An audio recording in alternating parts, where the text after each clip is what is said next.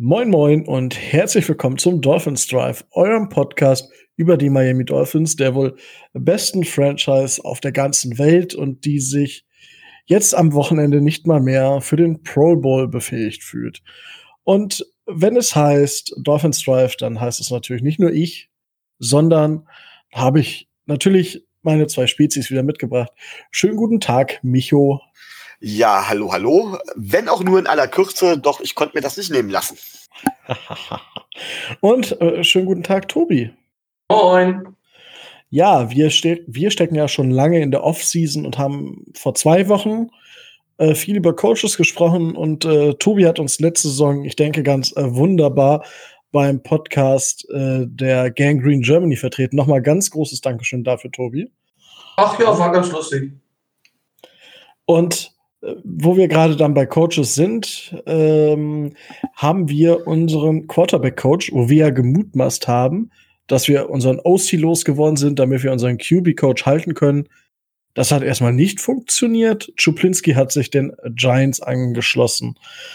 Was sagt ihr dazu? Trifft uns das jetzt dramatisch oder ist das jetzt eher so, mm, okay, passiert, next? Micho. Ganz ehrlich, ich, ich kenne ihn nicht. Ich weiß nicht, ob es was Positives oder was Negatives ist. Ähm, so viel Änderungen, wie wir im Coaching-Staff haben und was ja nun mal viele Teams auch tun, glaube ich nicht, dass das dramatische negative Auswirkungen hat. Sagen wir es mal so.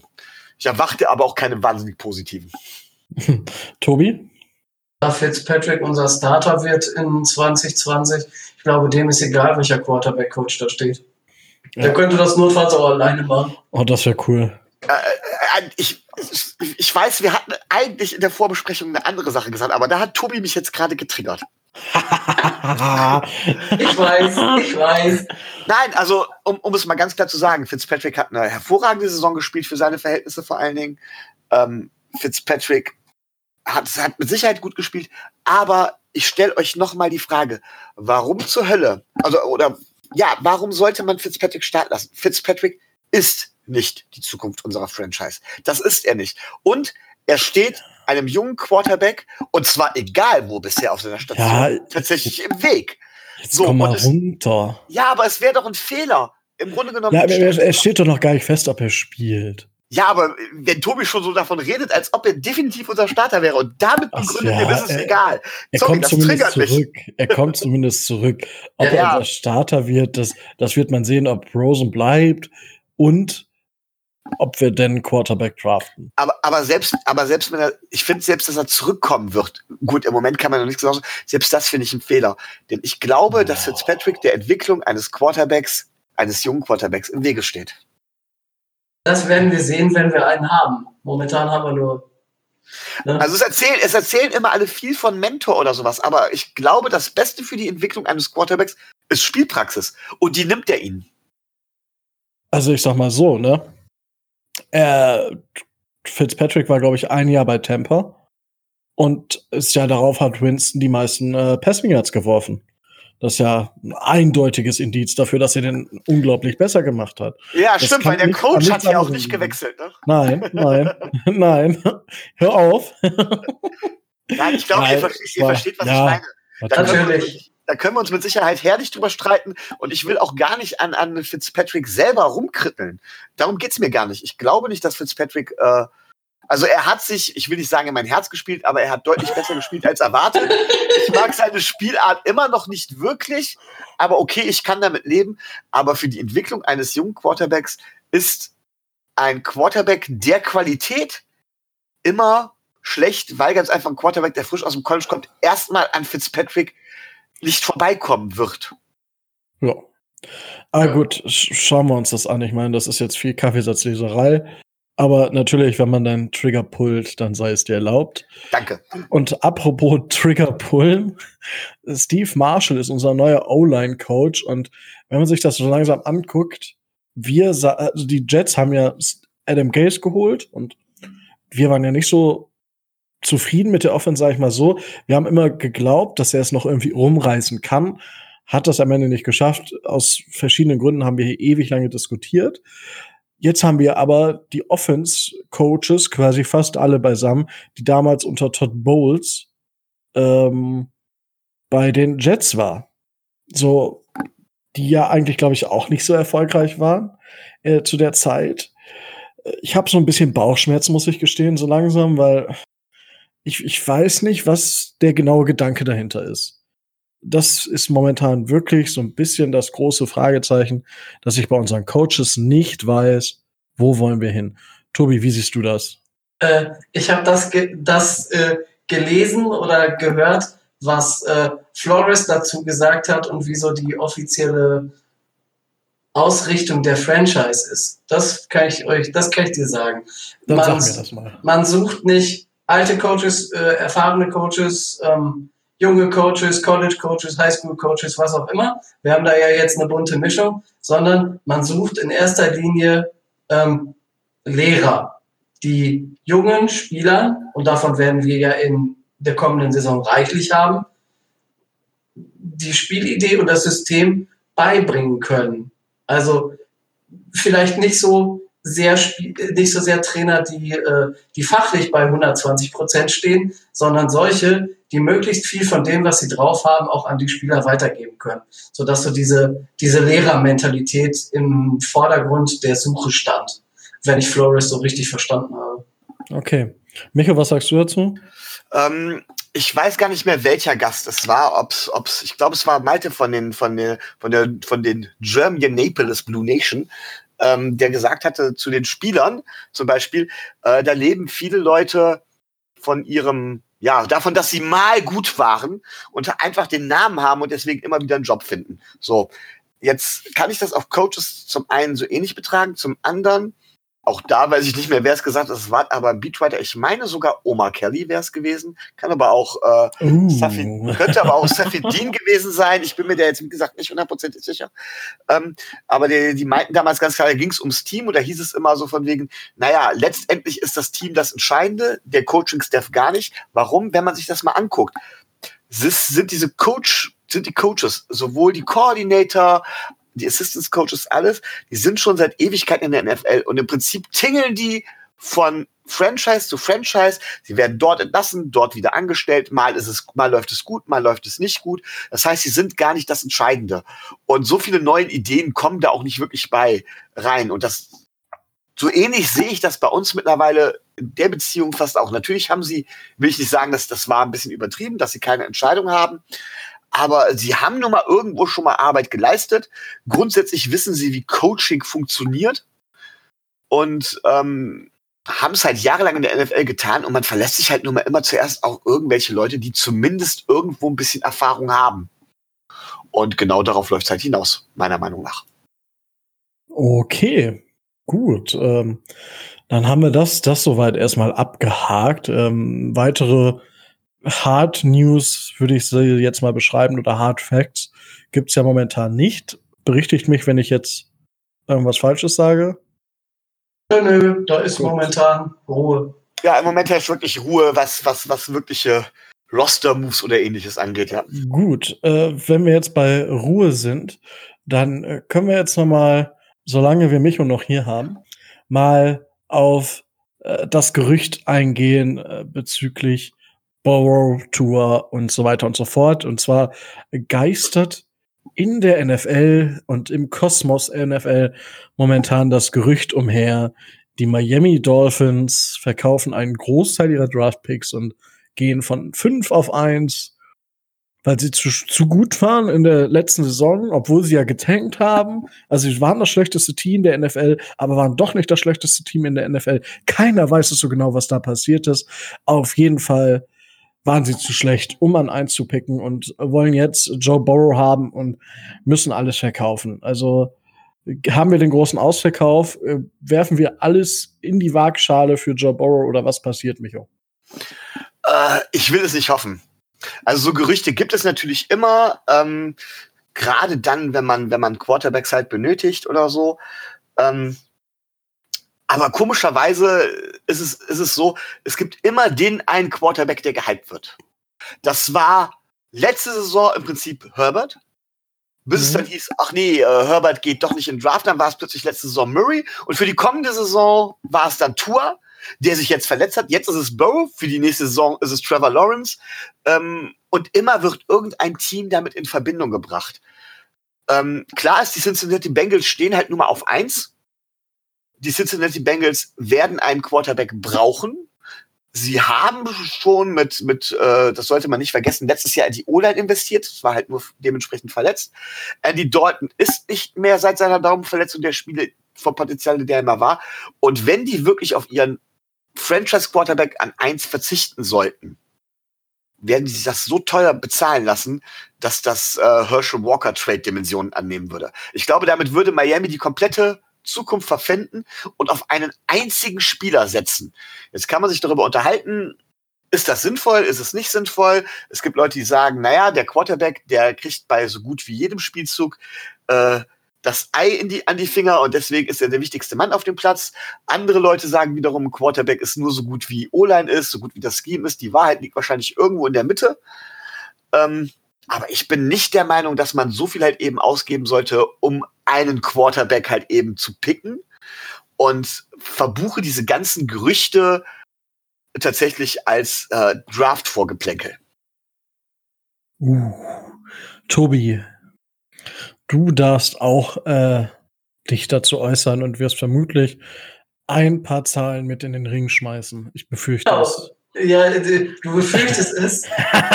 äh, nein, ähm, wenn wir von wenn wir von diesen ganzen Trade-Geschichten reden, dann ähm, äh, hat man ja immer so das Problem, was wir auch jetzt haben. Wie teuer wird das? Was kostet das? Was macht man damit? Ähm, in der NFL ist man dazu übergegangen, ähm, eine, ein, ein, eine Tabelle zu nehmen. Es gibt eine Version, die hat äh, der zukünftige Hall of Fame Coach äh, Jimmy Johnson Anfang der 90er entwickelt, als er noch bei den, bei den Cowboys war.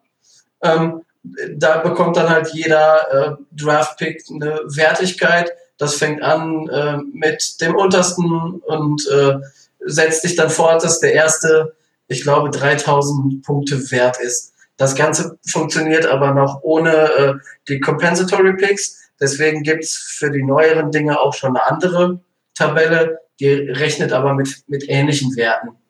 Die Tatsache, äh, die, die, ähm, das Entscheidende an dieser Geschichte ist aber, ähm, kann man sich halt auch alles im Internet gucken und kann man sich aufrufen, dass zwischen Platz 5 und Platz 1, 5 den Miami hat und äh, 1 in Cincinnati hat, ähm, 1300 dieser Wertigkeitspunkte liegen. Und Miami müsste, alleine nur um auf diese 3000 Punkte zu kommen, ähm, den 5., den 18. und äh, den äh, 26. Pick, also alle drei Erstrunden-Picks in einen, in einen Trade packen, dann wäre man bei 3300 Punkten. Also über dieser virtuellen Zahl von, die der erste Pick wert wäre. Und da müsste man hoffen, dass Cincinnati das reicht. Ich sage aber, das reicht Cincinnati nicht. Das heißt, man müsste noch mehr drauflegen und quasi ähm, mit Joe Burrow dann mit einem Preisschild von vier Miami Picks, wahrscheinlich dann noch ein Zweitrunder oben drauf, den First Round Pick von Houston aus dem nächsten Jahr, was auch immer. Also eine Zahl von vier Spielern für einen, die dagegen stehen. Und das, da, sag, da sage ich ganz klar, ähm, wenn ich mir das ausrechne, ähm, entweder Joe Burrow oder ein Quarterback, ob er jetzt äh, Herbert Love oder äh, Tua heißt, wie auch immer, mit drei anderen potenziellen First-Round-Picks.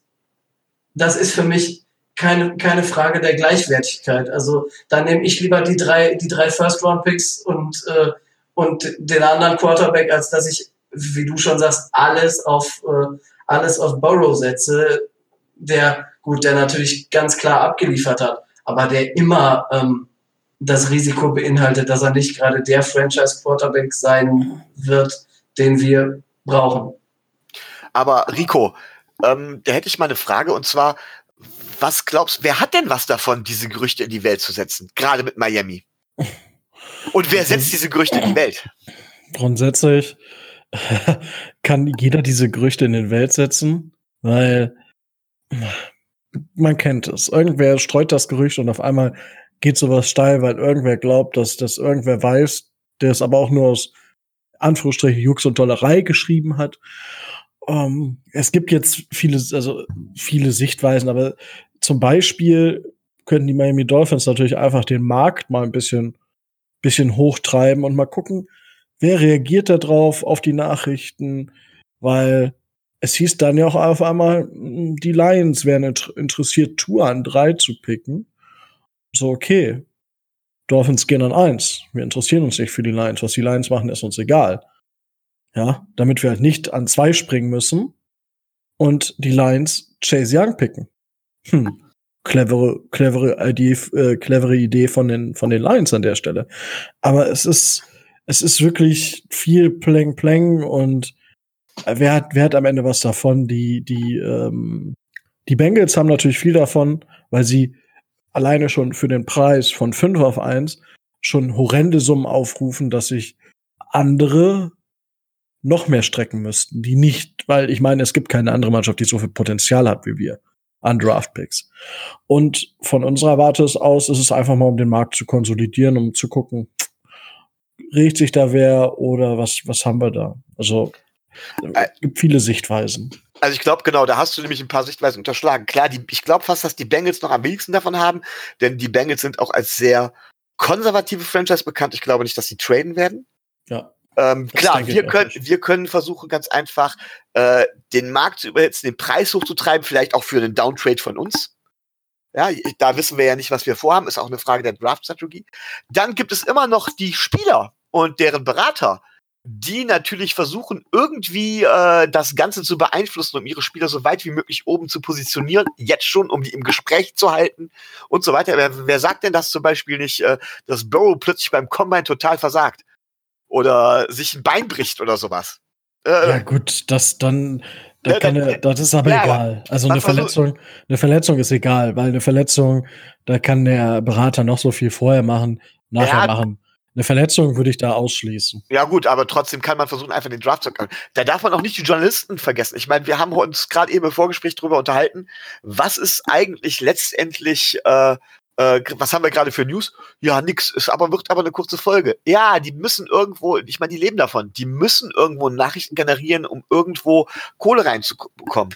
Die NFL will, dass sie als Liga im Gespräch bleibt, damit es auch, auch außerhalb äh, der USA oder sie will das Interesse hochhalten, einfach damit weiterhin die Kohle fließt. Da sind so viele verschiedene Interessenslagen, dass ich gar nicht äh, gar nicht mal unbedingt sagen würde, dass, dass es sogar eine Franchise gewesen sein muss. Also das können so viele sein, weswegen ich die Dinger auch nicht unbedingt ernst nehmen würde. Ich weiß nicht, ob Tobi die ernster nimmt. Nicht besonders, nein. Ja, also aber ich habe da äh, meine eigene Meinung zu. Vor allem muss man auch sagen, ich, ich meine, ich habe ja auch so eine Nachricht von einem unseren Miami Dolphins aus der Gruppe bekommen, ähm, der mir schrieb, äh, ähm, von wegen, was, was ich zu, dazu meine, dass Borrow so gehypt ist und so weiter und so fort. Und ich meine, ich, ich habe ja schon vor der Saison gesagt, achtet auf Joe Burrow. Und für mich ist es halt nicht nur die Leistung von Joe Burrow, sondern auch von Joe Brady, der ja jetzt bei den Panthers Offensive Coordinator ist. Und die Panthers haben für mich sowieso einen super interessanten Coaching-Staff. Ähm, aber das ist wirklich, was da jetzt, ähm, was da jetzt in der Mache ist, bei, bei den Panthers ist noch was anderes. Aber du lebst als, du lebst als College Quarterback ja einfach auch davon, was dir dein Offensive Coordinator ins Ohr sagt, welcher Spielzug jetzt kommt. Das ist ja nicht, du, du callst ja nicht so stark oder nicht so intensiv an der Line wie jetzt in der NFL oder wie ein Teil der NFL Quarterbacks. So wie pff, Drew Brees oder wie Aaron Rodgers, Tom Brady. Ja, das machst du ja nicht. Und dementsprechend ist das immer ein Tandem, was da irgendwo zusammenarbeitet. Und gerade bei Burrow, der letzte Saison auch schon gespielt hat, wo man Werte hat, wo man Videomaterial hat, und im Vergleich zu dieser Saison, das ist nicht nur Joe Burrow. Und deswegen fände ich den Preis auch zu übertrieben. Auch wenn ich ihn natürlich gerne nehmen würde. Alleine, weil ich ihn schon vorher haben wollte. Neben Tour, neben John Love. Es ist das halt so für mich, ja, aber zu teuer. Also, ich schließe mich da euch an. Und das ist auch, wie gesagt, es ist schön zu diskutieren, dass die Leute sich jetzt schon vor Februar verrückt machen. Bevor der Free Agency und drei Monate vor dem Draft. Da finde ich cool. Endlich interessieren sich die Leute mal dafür. An, an der Stelle vielleicht passt es ja gerade ganz gut. Ich meine, wir sind gerade beruflich ein bisschen angestrengt, deswegen dauert das noch ein bisschen. Aber es kommt ja auch noch Teil zwei der, der Quarterback-Sonderfolge, wo wir Sicherheit auch die einzelnen Quarterback-Prospects nochmal genauer beleuchten werden. Und ähm, wer überlegt, welcher andere, welches andere Team Quarterback holen könnte, was wir von den anderen Quarterbacks in der NFL halten könnte, kann sich die Folge ja auch gerne nochmal anhören. Korrekt. Die findet ihr auf YouTube. Auf unserem YouTube-Kanal. Genau. Denn äh, das wollte ich nämlich noch sagen, denn das ist quasi meine Verabschiedung, da ich so beruflich angestrengt bin. Und ja, ich weiß, Lehrer tun so, als ob sie arbeiten würden. Liebe Leute, glaubt, liebe Leute, glaubt es mir im Moment. Also normalerweise gebe ich euch da ja recht, aber im Moment ist es wirklich so. Ähm, möchte ich mich schon mal verabschieden, sage bye bye und wünsche Tobi und Rico viel Spaß. Danke für dein trotzdem, äh, trotz dessen Erscheinen. Oh mein Gott. Das war wieder ein guter Satz, ey. Dann, Vielen Dank, bis zum nächsten Mal. Bis dann, ciao. Ciao. Ach. So, endlich, end, endlich ist er weg, ja. Also. So, jetzt können, wir, jetzt, können wir, jetzt können wir die harten Fakten auf den Tisch legen. Jetzt, jetzt können wir richtig lästern. ja, wunderbar. Nein. Ja, möchtest du noch was zum, zum Thema äh, ich sag mal, Trade nach oben sagen. Hast du sonstige Trade-Gerüchte, die du äh, gehört hast, wo du drüber sprechen möchtest? Tobi, hast du sonst ähm, irgendwas? Ähm, Gerüchte? Nein, aber das könntest du, äh, das kannst du, ähm, kannst du random einsetzen. Das heißt, äh, nimm äh, eine Franchise von Position 5, 6, 7, die wahrscheinlich die größten Quarterback-Need haben äh, nimm entweder Detroit an drei oder Cincinnati an eins, würfel alles durch und sag, die wollen entweder Burrow oder Tua. und äh, das, das kann man äh, so simpel machen. Ne? Und deswegen, man muss auch immer gucken, dass man die Kirche im Dorf lässt. Ich meine, wir reden ähm, bei Detroit, reden wir von, äh, reden wir von Matt Stafford. Wenn die wirklich Tour haben wollten, wären die ganz schön bescheuert ehrlich gesagt. Weil äh, der Vertrag äh, von Stafford spricht nicht dafür, die sportliche Leistung von, von Stafford, wenn er fit ist, äh, spricht nicht dafür und so weiter und so weiter. Die Needs, die, die, die Detroit außerhalb eines Quarterbacks hat, sprechen nicht dafür. Der, das, äh, das, ähm, der Salary Cap, den sie haben, spricht auch nicht dafür. Also spricht quasi alles dagegen, auch die werden nur den Preis hochtreiben und werden, werden sagen, ja gut, wenn ihr, den, wenn ihr nicht äh, unseren Pick haben wollt, nehmen wir ihn halt. Ähm, aber da glaube ich nicht dran. Das wird sich, äh, das wird sich bis April alles wieder beruhigen. Wunderbar. Gut, hast, hast du sonst irgendwelche Dolphins bezüglichen News noch oder irgendwas, worüber du sprechen willst? Sonst würde ich vielleicht einfach in in die NFL-News einsteigen? Ja, ich würde noch eine, eine, eine, Empfehlung loswerden wollen. Das hat ähm, Micho ja eben schon angefangen. Wer, wer will, kann sich auf, äh, auf YouTube, ich habe den Link, glaube ich, in die Facebook-Gruppe gestellt, ähm, ein knapp 15 Minuten, Minuten langes Interview von äh, unserem GM Chris Greer ähm, vorgestern beim Senior beim Senior Bowl angucken. Also er lässt nicht besonders viel raus, aber ähm, er lässt halt ein bisschen was zur Strategie raus. Und das ist ganz interessant, wie zu sehen oder zu hören, wie Brian Flores arbeitet, wie so die Kommunikation untereinander stattfindet und welche Schritte auf dem Weg bis zu einem Draftboard, was äh, die Miami Dolphins erstellen, nötig sind die sind ja mit einem Haufen von äh, Trainern in dieser Woche nach Alabama gereist, um, um sich eben diesen Seniors Bowl anzugucken. Und ähm, die sind da auch sehr stark vertreten und sehr stark interessiert, gerade auch um sich mit Jordan Love und ähm, äh, hier Justin Herbert zu unterhalten.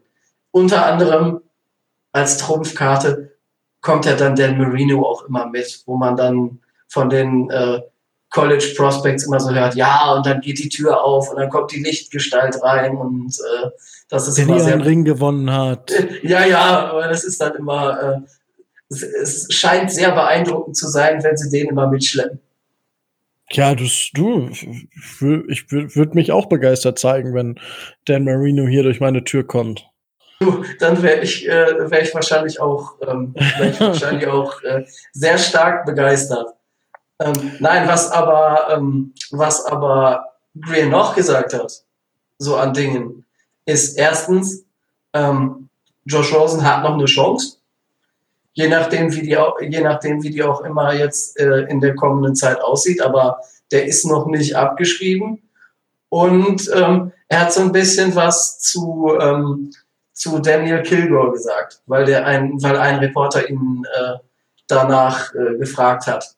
Also sie erwarten ihn zurück, aber es hörte sich gleichzeitig auch zwischen den Zeilen so an, wie ähm, er kommt zwar zurück, er ist ein Leader des Teams, aber wir werden versuchen, parallel zu ihm einen Nachfolger aufzubauen. Das heißt, man sollte sich nicht überrascht zeigen, wenn die Miami Dolphins dann tatsächlich im Draft einen Center picken. Uh.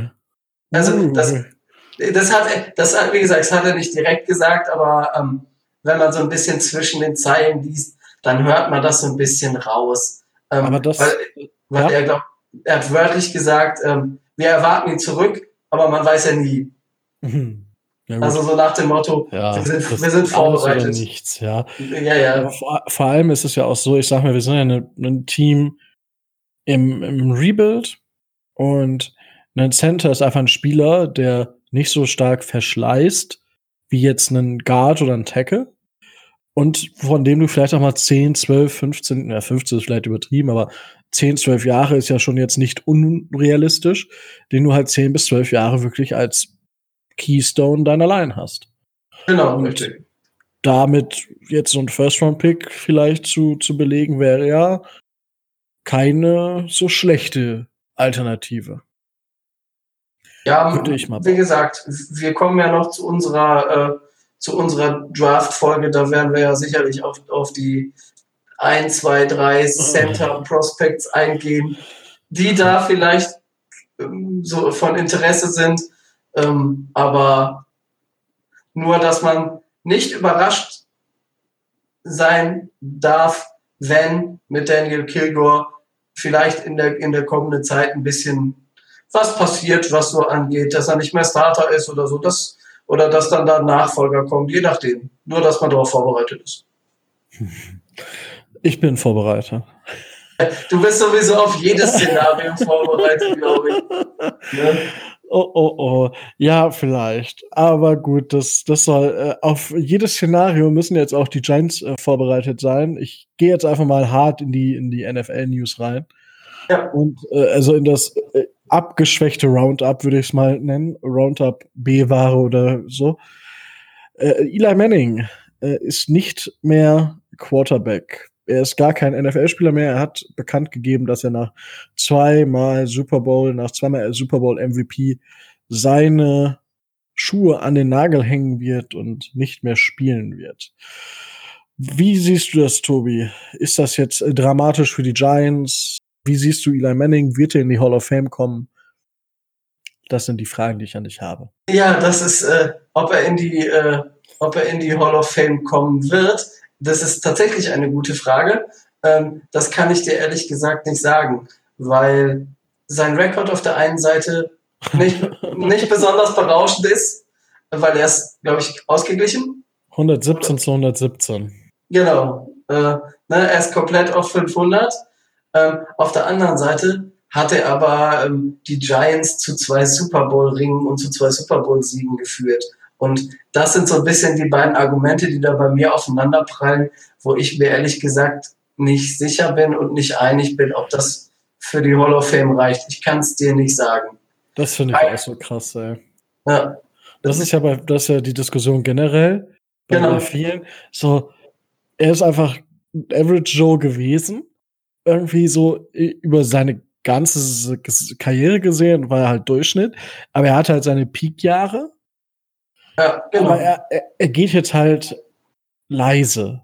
Also es ist, na, er hat schon nicht die volle Saison gespielt, wurde das Jahr vorher schon einmal auf die Bank gesetzt, wo er diesen riesen Streak, den er hatte, so und so viele Spiele in Folge gestartet.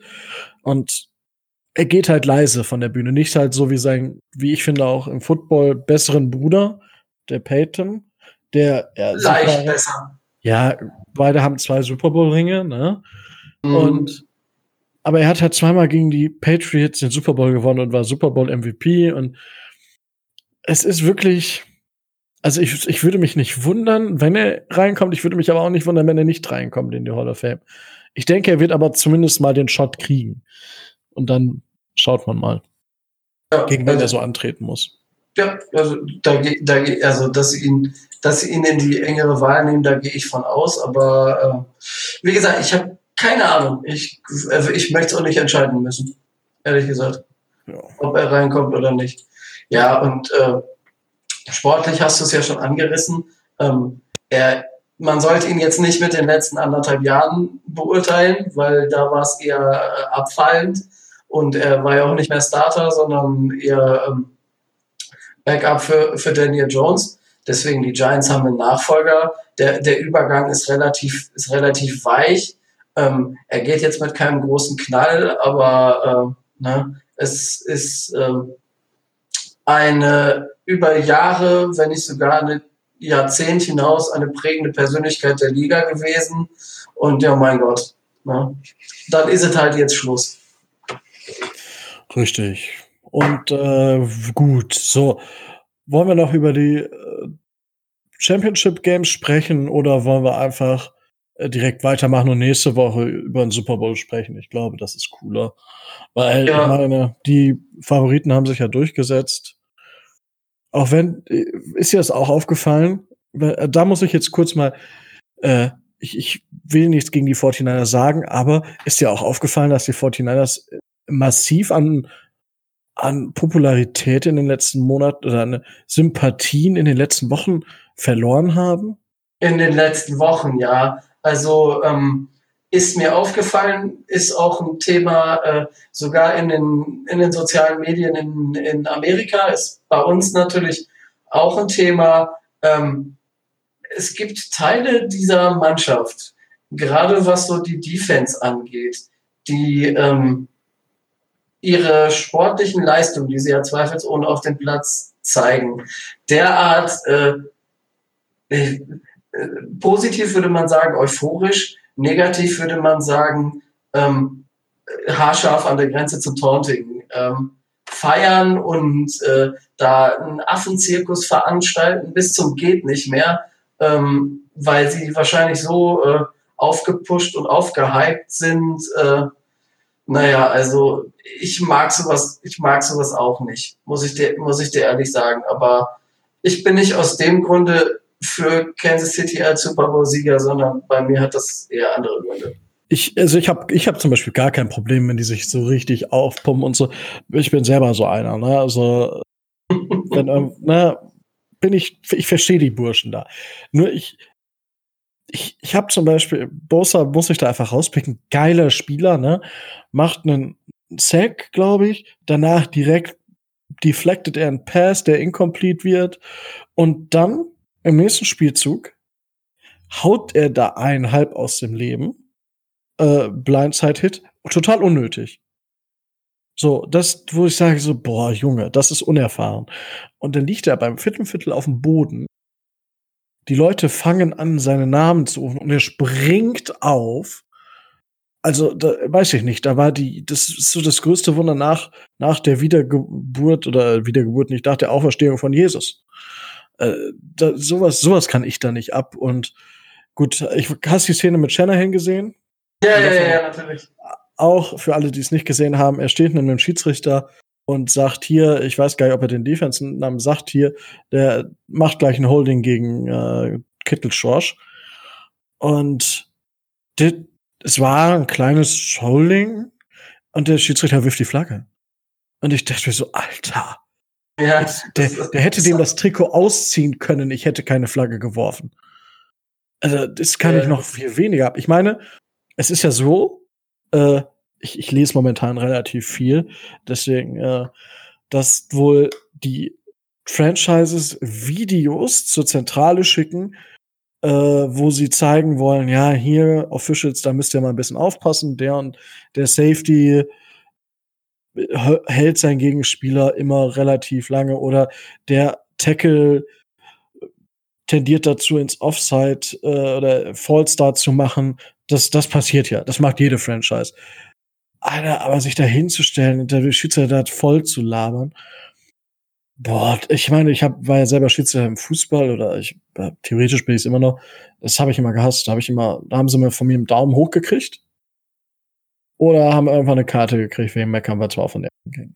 Also sowas, die sind so gut, diese Mannschaft. Die macht so viel Spaß, ne? Die machen sich so, so die Sympathien durch so einen Kack kaputt. In meinen Augen.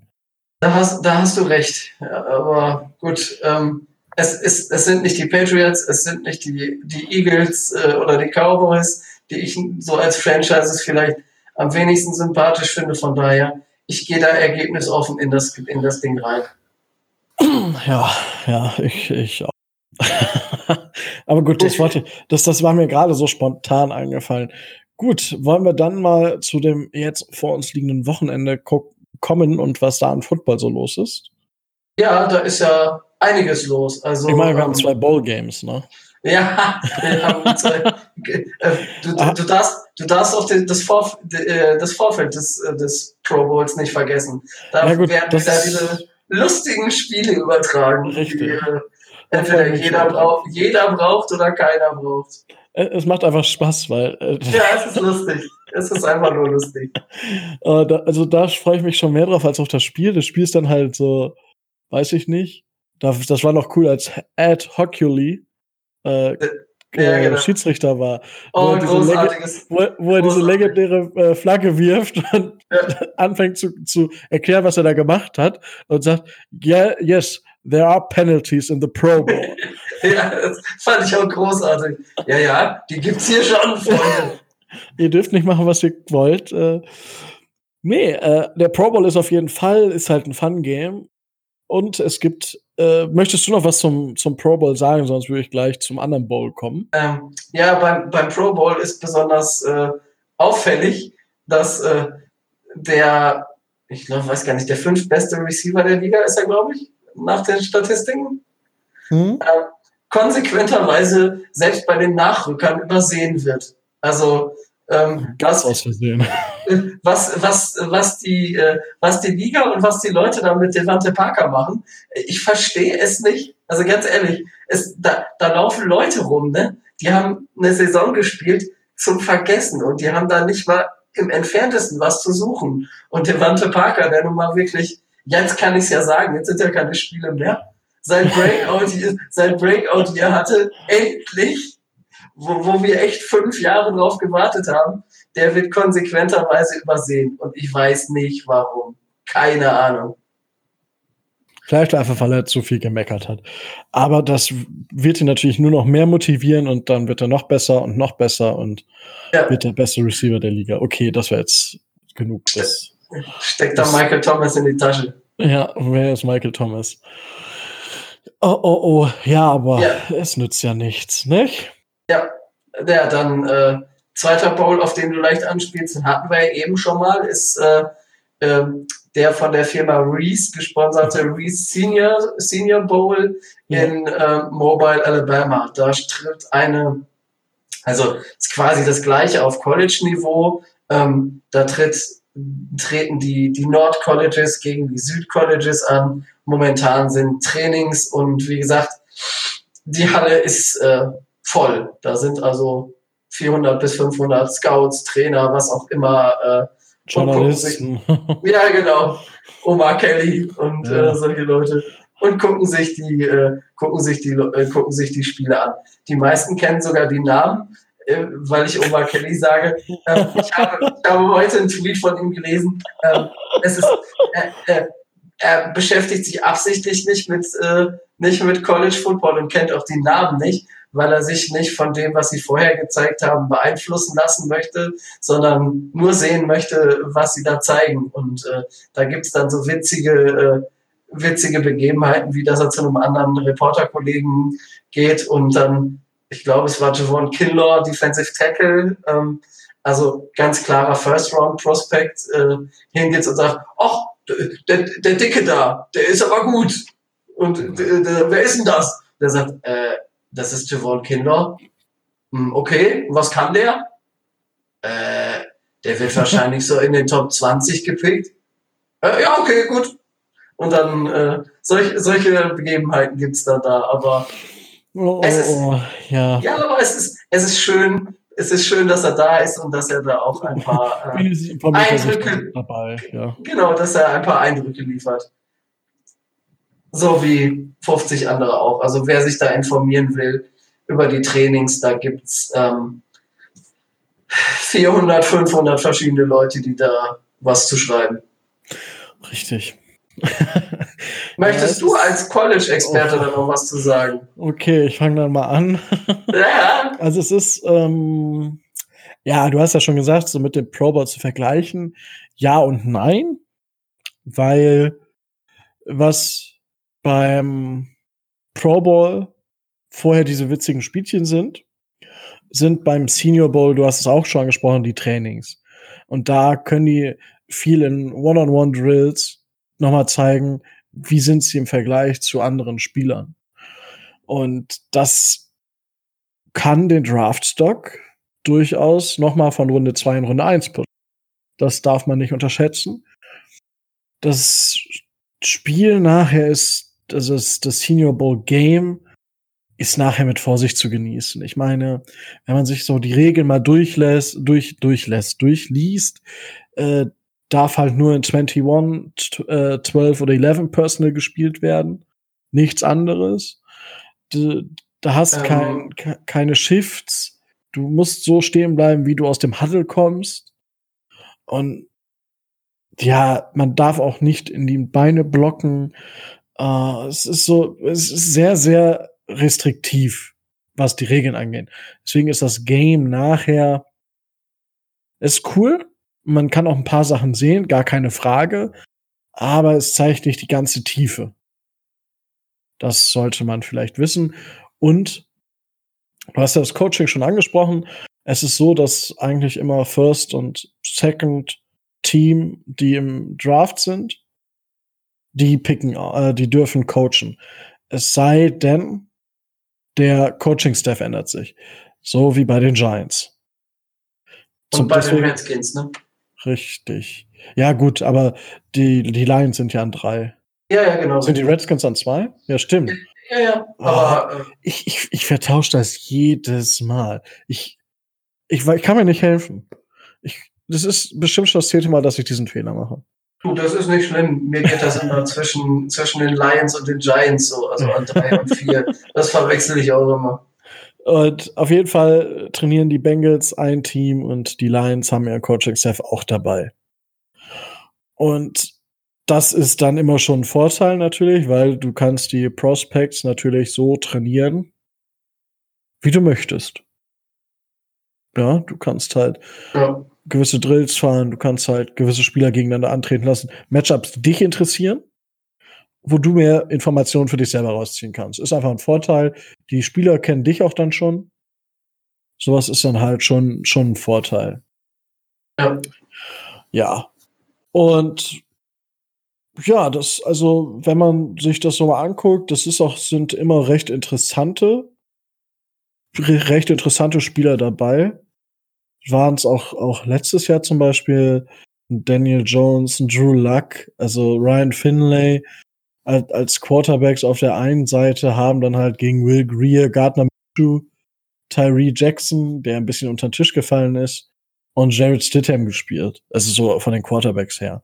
Also es sind schon, sind schon wirklich coole Namen dabei.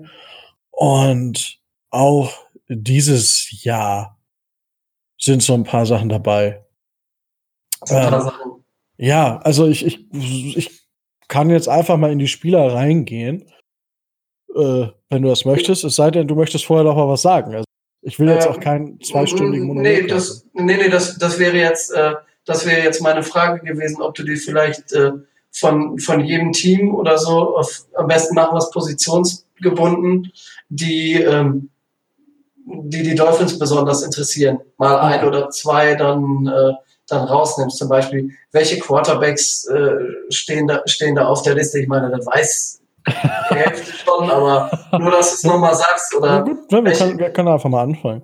Ja, genau. Weil ich, ich habe meine Shortlists hier liegen und habe mir die Spieler mal gelb markiert, die beim Pro Bowl dabei sind. Witzigerweise ist es aus jeder Kategorie mindestens einer. Ähm, das kann man jetzt als gut oder auch als schlecht ansehen. Das überlasse ich euch da draußen. Aber den Quarterbacks wäre es für die Dolphins interessant. Justin Herbert, über den man übrigens in den Trainings hört, dass er momentan mit oder sogar deutlich der beste Quarterback ist. Und da werden auch im, im, im Senior Bowl oder vorher so die Maße genommen und die Würfe werden analysiert und NFL äh, Next Gen Stats war auch wieder dabei. Und die haben die Geschwindigkeit der Würfe gemessen und die Rotation des Balls.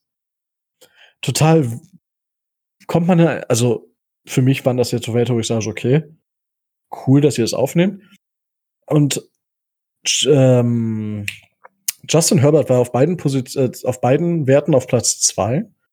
Äh, beim Speed war er hinter Jalen Hurts und bei der Rotation war John Love besser. Und man sagt halt, je schneller sich diese Spirale dreht, also je mehr Rounds per Minute, Rounds per Minute du hast, desto genauer wirfst du. Da wäre auf zwei hinter John Love, der anscheinend dann ein bisschen akkurater wirft, beziehungsweise ist das jetzt halt, sind das Werte, die zum Beispiel aus so 80 bis 90 Würfen generiert werden. Also das ist jetzt schon eine etwas breitere Basis. Aber ja, Justin Herbert und Jordan Love sind halt dabei. Für uns, denke ich, sicher super interessant. Jalen Hurts, Steve Montes von, von Colorado sind auch interessant, aber für mich, für mich jetzt gar nicht mal, gar nicht mal so interessant, muss ich gestehen. Wer für mich noch interessant ist, ist der Quarterback von Washington State, Anthony Gordon. Weil der so irgendwie auch aus dem Hintergrund kommt, so wie äh, sein Vorgänger, der Gardner Minshew, der mhm. letztes Jahr bei Washington State war. Aber ich denke auch nicht, dass das ein Quarterback ist, mit dem wir uns beschäftigen. Deswegen würde ich bei den Quarterbacks definitiv sagen, Justin Herbert und Jordan Love sind da unsere, unsere, unsere Spieler, auf die wir achten. Gut. Dann habe ich als nächstes die O-Line, die ja für uns Hand sein sollte. Ja. Und da äh, ist vor allem jetzt auf Guard haben wir einmal Jonah Jackson von Ohio State und Ben Breederson von Michigan dabei die ich beide durchaus für uns auf der Liste habe. Ben Breederson, Second Round, könnte ich mir vorstellen. Kommt drauf an, wie er da performt. Und wir haben ja von, auf Center gesprochen und da Tyler Biage ja gar nicht durfte, weil er ein Redshirt Junior ist, ähm, könnte man sich noch äh, Lloyd Cushenberry, das ist der Center der LSU, der spielt auch noch im South-Team spielt er mit, wenn ich mich richtig entsinne, ja. Das wären so bei Guards, was für mich interessant ist, worauf man mal gucken, äh, gucken kann oder auch gucken sollte. Ja. Ich weiß nicht, ob du da, ob, ob die dir jetzt was sagen oder ob du jetzt sagst, okay. Ähm, ähm, mir, mir sagen die natürlich was, ähm, aber ich finde ich finde es gut, dass du, dass du für die, die sich das anhören, einfach mal so auch die, die Namen erwähnst, dass, wenn da Interesse besteht, äh, die Leute sich halt selber informieren und selber Gedanken machen, weil sonst steht man da im Draft äh, vorher und äh, sagt sich dann, ja, wer? Aha, mhm. Ja.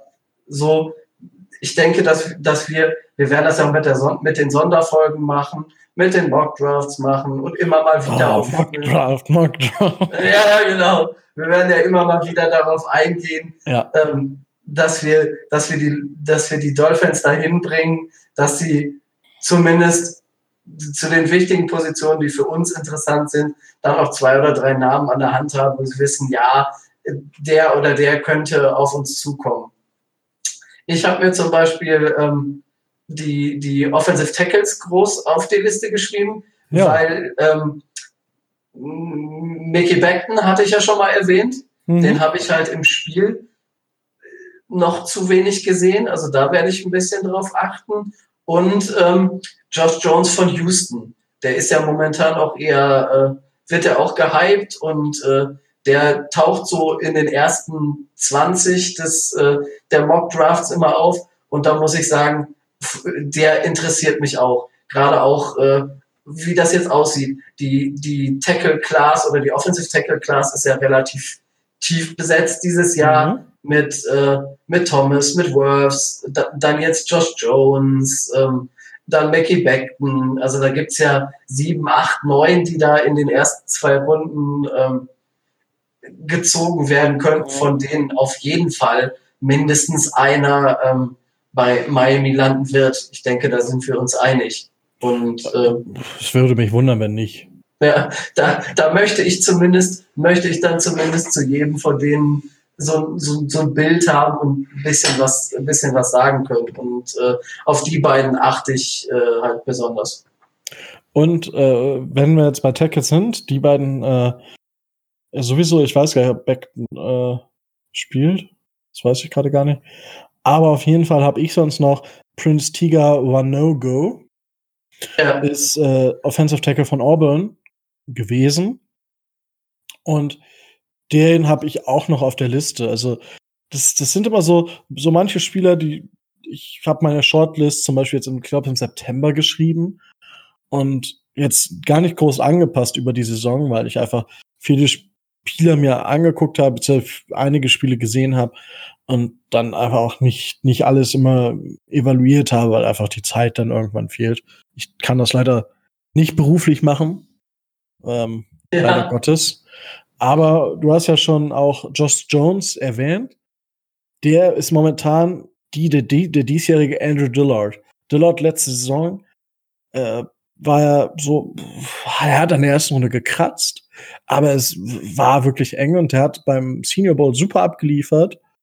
Und zack, siehe da, er ist in der ersten Runde bei den Eagles gedraftet worden. Ja, Gut, bei den Running Backs, ja. Ach so, ja, ja, nee, ich wollte dich gerade nur wieder ins Reden bringen. Ach so, danke. bitte. Machen wir von alleine. ja, ja. Ähm, bei den Running Backs ist es natürlich so, dass viele Junior Running Backs einfach schon rausgehen aus der äh, aus dem College, weil einfach die Gefahr zu hoch ist. Bryce Love, bestes Beispiel letzte Saison. Ja, ich hänge noch ein Jahr dran. Kreuzbandriss. Herzlichen Glückwunsch. Sie haben Ihren Draftstock gerade in die Luft gejagt. Diese Saison im, im Pro Bowl, äh, ich sag schon, im Senior Bowl gibt's halt Keshawn Vaughn von Vanderbilt ähm, und Anna Benjamin von Arizona State. Und für die Dolphins, äh, vielleicht interessant bis äh, ein bisschen witzig, äh, Lemical Perrine äh, ist Running Back bei Florida und der Bruder spielt momentan bei uns oder hat bei uns äh, gespielt. Als auch später, ja. Ja, momentan. Offiziell. Aber man weiß ja nie, was passiert. Ja, ja, klar. Richtig. So, dann bei den Wide Receivers wird es dann halt auch für, aus meiner Sicht dünn. Ich habe mich nicht wirklich viel mit Running, äh, Wide Receivers beschäftigt, weil die großen dominanten Wide Receiver sind klar. Den ich noch einigermaßen gut finde, den ich auch beobachten würde, wäre Colin Johnson von Texas und KJ Hill von, von Ohio State. Ne, von, nicht von, von Alabama? Äh, KJ Hill müsste. Von Ohio State. Ja, von Alabama. Ich war, ich war gerade irritiert, weil ich hatte, ich hatte das, das, das Süd, ich habe die Teams hier offen.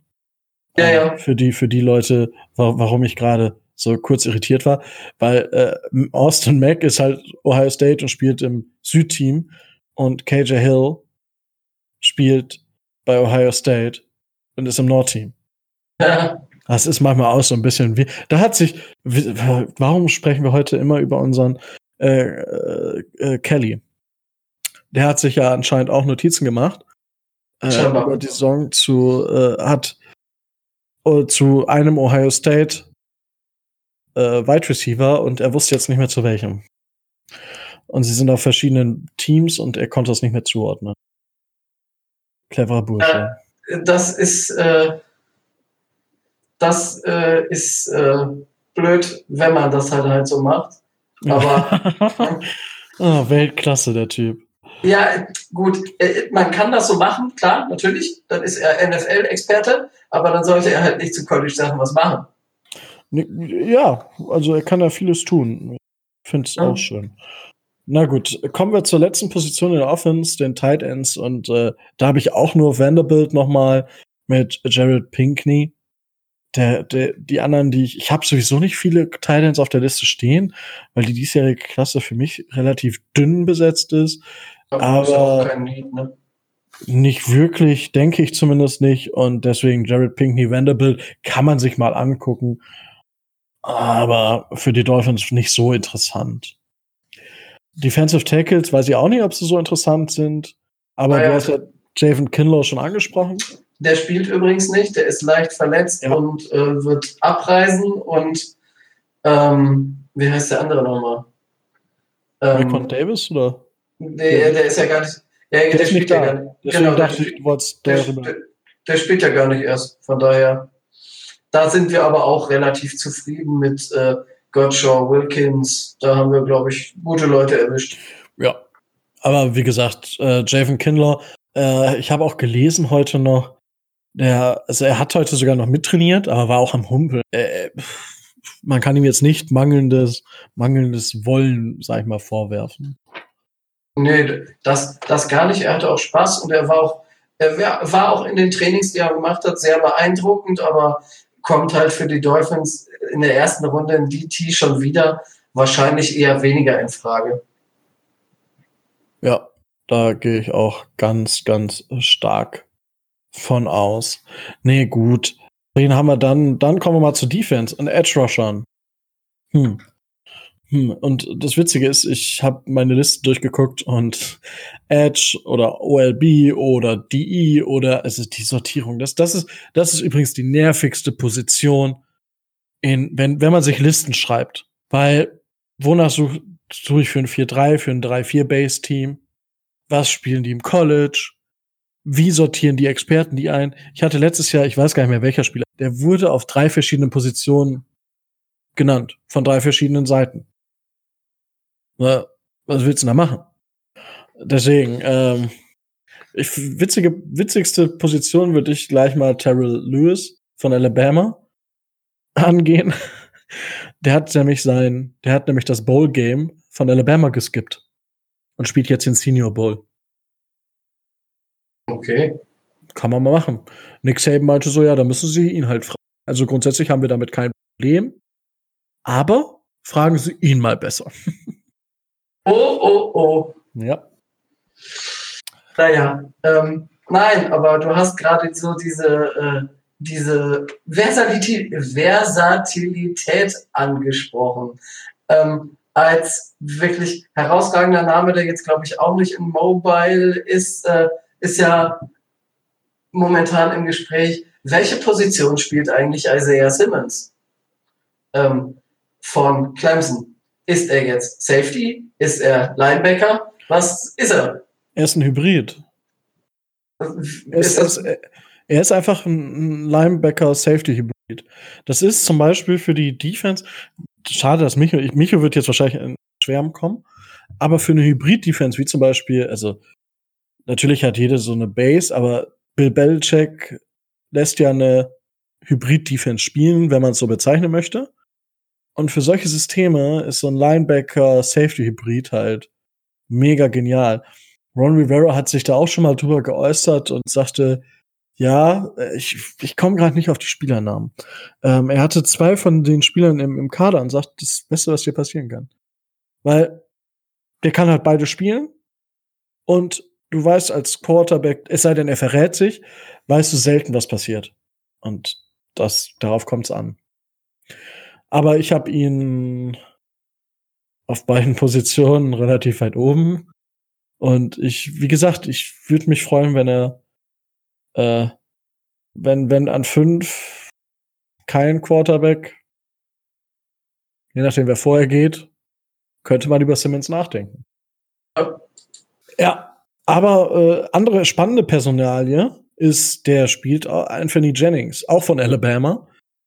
Und das ist ja so ein Prospect, der, manche sehen die kleinen Runde 1 und manche sagen Spätrunde 3.